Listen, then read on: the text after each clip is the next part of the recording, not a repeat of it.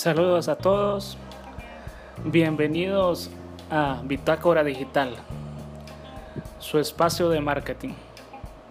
Les saluda Pablo Vargas. Vamos a compartir durante algunos minutos información valiosa, así que quédense con nosotros.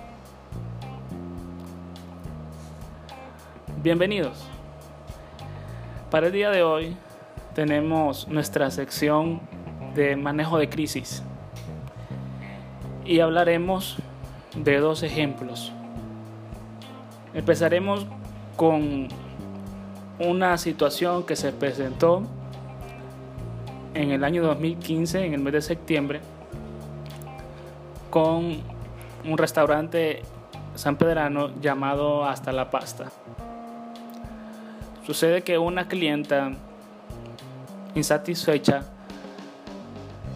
manifestó su incomodidad a través de las redes sociales, esperando una respuesta por parte del restaurante. Y para su sorpresa, la respuesta que hasta la pasta le brindó no fue la más adecuada, en la cual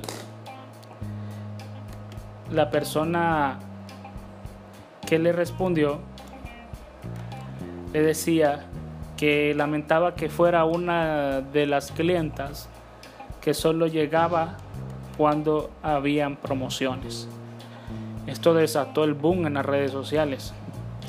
Tanto así que de tener eh, una puntuación de casi cuatro puntos, en cuestión de menos de una semana lo habían bajado a 1.9 un montón de internautas o usuarios de Facebook que se habían empatizado con la situación.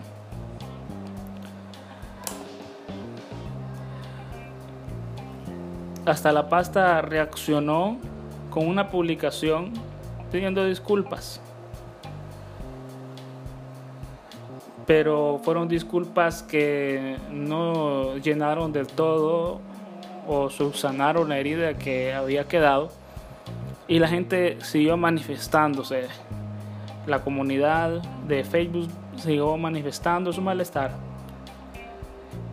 y hasta la pasta tuvo que aplicar estrategias digitales para voltear la situación a su favor.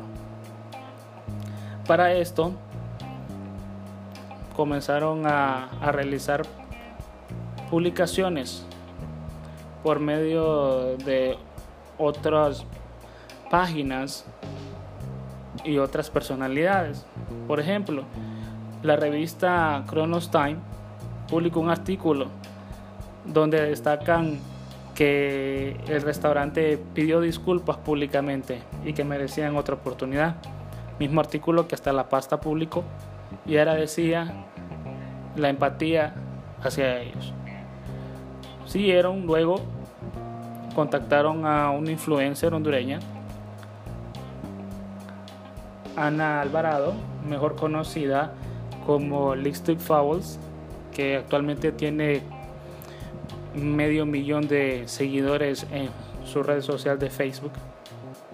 Y ella compartió una foto donde salía con Rosil Mejía, otra personalidad del entorno hondureño, y comentaba que quedaron encantadas como la primera vez.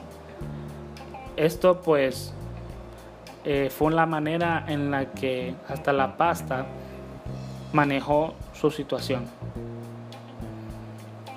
Ahora vamos a hablar de otra empresa hondureña, Galeano.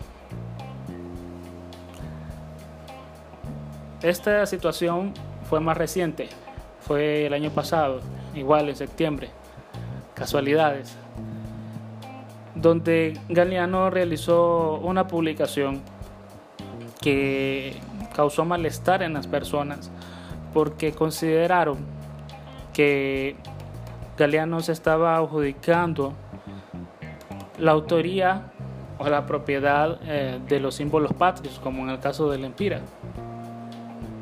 O así lo entendía la gente. Y eso desató una oleada de quejas, una oleada de, de personas molestas. Y Galeano respondió realizando unas publicaciones dando a entender que habían despedido al community manager que había publicado eso y que estaban buscando a alguien para suplirlo. Eso eh, fue echarle más leña al fuego y ellos manifestaron, Galeano, que habían planeado todo esto y que su engagement, sus índices, sus KPI habían subido estratosféricamente y estaban muy felices con ello. Continuaron con otra publicación donde el 15 en donde iban a manifestar qué era lo que estaba pasando. Y publicaron un video donde nos daban a entender o nos dejaban con la duda que era decisión eh, de la audiencia si todo lo que había pasado era planeado o fue un error. Nunca aceptaron si manejaron bien o mal la situación, pero lamentablemente no hubo un mayor desenlace. Entonces, para ustedes viene esta pregunta. Y por favor déjenla en los comentarios. ¿Quién habrá manejado mejor su crisis? Según el libro de liderazgo de Robert N. Lucier, menciona que las crisis son eventos de gran impacto para la organización.